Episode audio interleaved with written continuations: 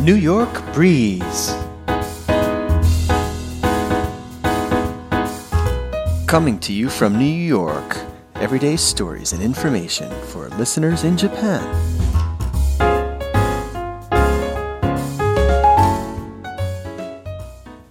Episode number 14 of the New York Breeze. Good evening, I'm Chris Kahn in New York City, and hello to my co host in Japan, Shoko. Today we're going to dive into the question of what is a brownstone and why brownstones conjure up feelings of both nostalgia and envy. All that and more on today's episode of the New York Breeze. クリスさん、よろしくお願いします。翔子が日本語でお手伝いします。今日はブラウンストーンとは何かという質問に丁寧に答えてくれるのですね。私も住宅であることは知っていましたが、馴染みのあるものではありませんでした。でも、ニューヨーカーにとっては非常に思い入れのあるものなのですね。いろいろ教えてください。 The stone. First and foremost, what makes a brownstone a real brownstone? Obviously, the pale brown color is an indicator, but that's not all there is to it. Actually, brownstones are brick townhouses built with a sandstone facade. The name brownstone comes from a kind of sandstone mined in nearby Portland, Connecticut. The sandstone contains iron ore, which turns brown over time after it's been weathered. ブラウンストーンは淡いブラウンが目印となるのですね。ファサードとは建物の正面ですね。ここに砂岩を張ったレンガ造りのタウンハウスである。タウンハウスは棟続きの住宅のことですね。ポートランドやコネティカット州で採掘される砂岩は鉄鉱石を含んでいるので、時を経るとブラウンになるのですね。でも、なぜこのブラウンストーンがノスタルジアと羨望の思いをかき立てるのですか The nostalgia. The heyday of the brownstone was way back in the 1840s up until the early 1900s when the raw material was plentiful and inexpensive. Still today, brownstone retains its mystique as a signifier of both urban sophistication and neighborhood appeal. However, by 2012, the New York Times published a story about the closing of the quarry where almost all the brownstone came from. It was called Bidding Farewell to a City's Precious Stone. ブラウンストーン建築の全盛期は原材料が豊富にあり安価だった 1840年代から1900年代初頭まで今日では都会の洗練と街並みを魅力あるものにする象徴となっています。しかし2012年ニューヨークタイムズに街の貴重な石に別れを告げるという見出しの記事が掲載されニューヨークで扱うほぼすべてのブラウンストーンの採石場の閉鎖が知らされたのですね。The Envy. Let me quote that New York Times story because it gets to the essence of why brownstones are so beautiful and conjure up envy in our hearts. ニューヨークタイムズの記事を引用します。なぜブラウンストーンがそれほど羨望の的になっているかがよくわかると思います。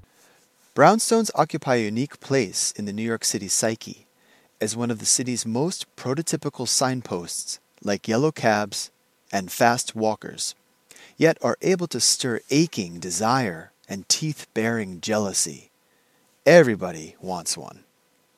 ブラウンストーンはイエローキャブや早歩きの歩行者のようにニューヨーク魂の象徴として独特の地位を占めていますが、ヒリヒリするような欲望や歯をむき出しにした嫉妬心をかき立てます。誰もが手に入れたいと思うのです。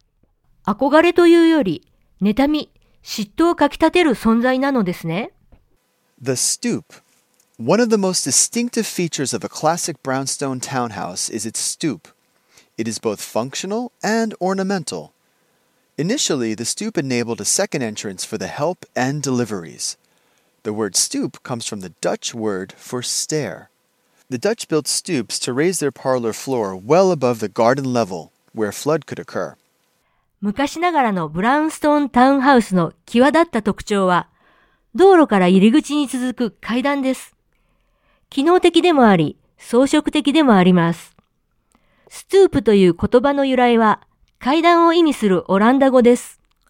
オランダ人が洪水が起こった時のためにパーラーフロアを庭よりも高く作ったのです。The stoop creates a neighborly flair. In more modern times, the stoop created a place for people to gather and for neighbors to see one another. Think of that most friendly of addresses, 123 Sesame Street, where the characters gather and the show begins to unfold. It's on the stoop of a brownstone. ストゥープは見た目の雰囲気の良さだけでなく、人々が集い、お互い顔を合わせる場所を提供してくれます。セサミストリート1、2、3番地を考えてみましょう。 登場人物が集まり、ショーが始まるのもブラウンストーンのストゥープでした。The main areas where brownstones were built are Brooklyn, the Upper West Side, and Harlem. You'll find some in the West Village and elsewhere. Can you think of places in your neighborhood that promote gathering, community, and neighborly interaction? The style. The architectural style of a brownstone is almost always a row house. Neighboring buildings adjoin and create one solid facade. The hallmark of a brownstone is the nearly seamless line between one townhouse and another. Brownstones are typically three or four stories tall. A 19th century feature of brownstones is they frequently have fireplaces. 建築様式の特徴は隣の建物と隣接していることで、 通りから見るとつなぎ目のないファサードを作り出しているのですね。3階または4階建てで、19世紀のブラウンストーンには大体暖炉がついています。Most of the craftsmen who created the stonework on New York City brownstones were German immigrants. Today, restoring a 19th century brownstone in the 21st century is expensive. and finding skilled craftsmen with integrity is nearly impossible. Most brownstones are Italianate. Some of the later examples, especially on Manhattan's Upper West Side, were built in the Queen Anne, Beaux-Arts, and Romanesque styles. ニューヨークのブラウンストーンを作った職人のほとんどがドイツ系移民でした。21世紀に19世紀のブラウンストーンを修復するのは費用がかかり、 技術を持つ職人を見つけるのもほとんど不可能です。建築はイタリア風で、後期建築の特色であるクイーン・アン様式、ボザール様式、ロマネスク様式をマンハッタンのアッパーウエストサイドで見ることができます。What kind of architecture do you like? If you could design your dream home, what would it be like? Here are some questions from our listeners. さらに質問に答えてくれます。Do brownstones have gardens in the backyard?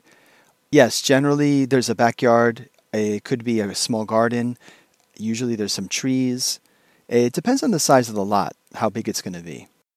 Next question If one family lives in a brownstone, say from the first floor to the third or fourth floor, is it considered a large home by New York City standards?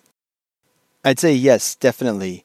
Uh, the, the, brownstone is a single family townhouse, and by city standards, they are very luxurious and spacious. Some brownstones have been converted into apartments where each floor becomes an apartment, but if a single family lives in a brownstone, that's definitely ample space. やはり奥には裏庭があるのですね。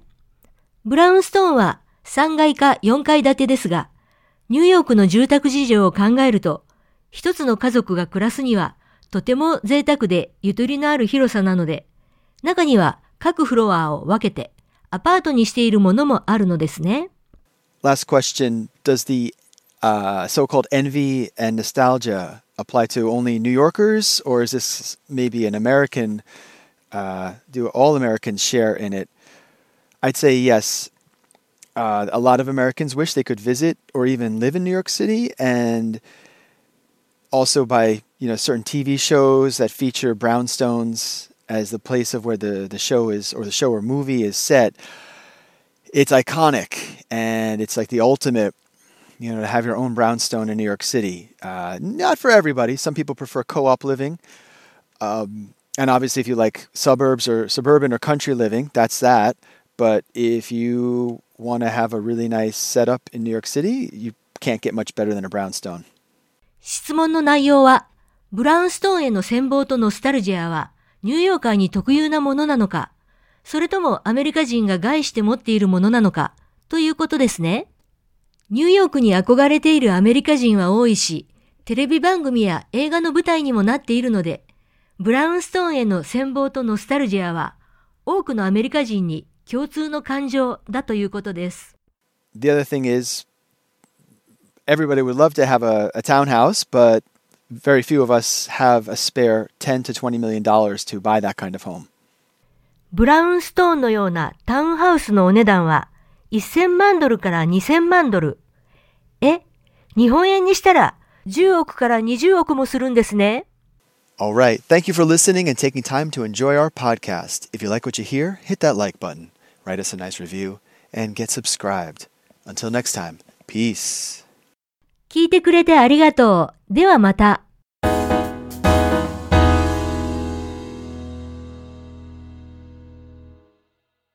それでは、クリスさんの英語をもう一度お聞きください。Today we're going to dive into the question of what is a brownstone and why brownstones conjure up feelings of both nostalgia and envy. All that and more on today's episode of the New York Breeze. The stone. First and foremost, what makes a brownstone a real brownstone? Obviously, the pale brown color is an indicator, but that's not all there is to it. Actually, brownstones are brick townhouses built with a sandstone facade. The name brownstone comes from a kind of sandstone mined in nearby Portland, Connecticut. The sandstone contains iron ore, which turns brown over time after it's been weathered. The nostalgia. The heyday of the brownstone was way back in the 1840s up until the early 1900s when the raw material was plentiful and inexpensive. Still today, brownstone retains its mystique as a signifier of both urban sophistication and neighborhood appeal. However, by 2012, the New York Times published a story about the closing of the quarry where almost all the brownstone came from. It was called Bidding Farewell to a City's Precious Stone. The Envy. Let me quote that New York Times story because it gets to the essence of why brownstones are so beautiful and conjure up envy in our hearts. Brownstones occupy a unique place in the New York City psyche as one of the city's most prototypical signposts, like yellow cabs and fast walkers, yet are able to stir aching desire and teeth baring jealousy. Everybody wants one. The stoop one of the most distinctive features of a classic brownstone townhouse is its stoop. It is both functional and ornamental. Initially, the stoop enabled a second entrance for the help and deliveries. The word stoop comes from the Dutch word for stair. The Dutch built stoops to raise their parlor floor well above the garden level where flood could occur. The stoop creates a neighborly flair. In more modern times, the stoop created a place for people to gather and for neighbors to see one another. Think of that most friendly of addresses, 123 Sesame Street, where the characters gather and the show begins to unfold. It's on the stoop of a brownstone.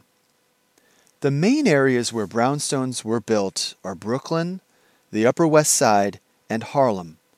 You'll find some in the West Village and elsewhere. Can you think of places in your neighborhood that promote gathering, community, and neighborly interaction? The style. The architectural style of a brownstone is almost always a row house. Neighboring buildings adjoin and create one solid facade. The hallmark of a brownstone is the nearly seamless line between one townhouse and another. Brownstones are typically three or four stories tall, a 19th century feature of brownstones is they frequently have fireplaces. Most of the craftsmen who created the stonework on New York City brownstones were German immigrants. Today, restoring a 19th century brownstone in the 21st century is expensive, and finding skilled craftsmen with integrity is nearly impossible. Most brownstones are Italianate, Some of the later examples, especially on Manhattan's Upper West Side, were built in the Queen Anne, Beaux Arts, and Romanesque styles. What kind of architecture do you like? If you could design your dream home, what would it be like? Here are some questions from our listeners. Do brownstones have gardens in the backyard? Yes, generally there's a backyard. It could be a small garden. Usually there's some trees. It depends on the size of the lot, how big it's going to be. Next question If one family lives in a brownstone, say from the first floor to the third or fourth floor, is it considered a large home by New York City standards? I'd say yes, definitely. Uh, the, the brownstone is a single family townhouse, and by city standards, they are very luxurious and spacious. Some brownstones have been converted into apartments where each floor becomes an apartment, but if a single family lives in a brownstone, that's definitely ample space. Last question Does the uh, so called envy and nostalgia apply to only New Yorkers, or is this maybe an American? Uh, do all Americans share in it? I'd say yes. Uh, a lot of Americans wish they could visit or even live in New York City, and also by you know certain TV shows that feature brownstones as the place of where the, the show is or the show or movie is set, it's iconic and it's like the ultimate, you know, to have your own brownstone in New York City. Uh, not for everybody. Some people prefer co-op living. Um, and obviously, if you like suburbs or suburban or country living, that's that. But if you want to have a really nice setup in New York City, you can't get much better than a brownstone. The other thing is everybody would love to have a, a townhouse, but very few of us have a spare 10 to 20 million dollars to buy that kind of home.